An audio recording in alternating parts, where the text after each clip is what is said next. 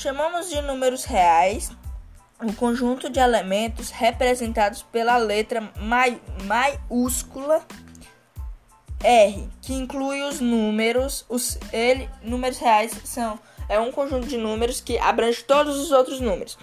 São esses números naturais, que é representado pelo N, ou seja, 0, 1, 2, 3, 4, 5 e assim infinitamente. Números inteiros, que são representados pelo menos, ou seja, negativos, é representado pelo Z, menos 3, menos 2, menos 1, menos 0 e assim por diante. Números racionais, representado pelo Q. Ah, Q são números os racionais são números fracionários. É, um meio, três quartos, menos cinco quartos. E também, por último, temos os números irracionais.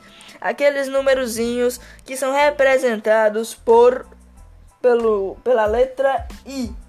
São eles raiz quadrada, raiz cúbica, raiz sétima e também são eles é, periódicas, esse, essas coisas. E assim finalizamos nosso podcast exatamente nos minutos propostos pela nossa professora. Falamos, beijo e até o próximo podcast.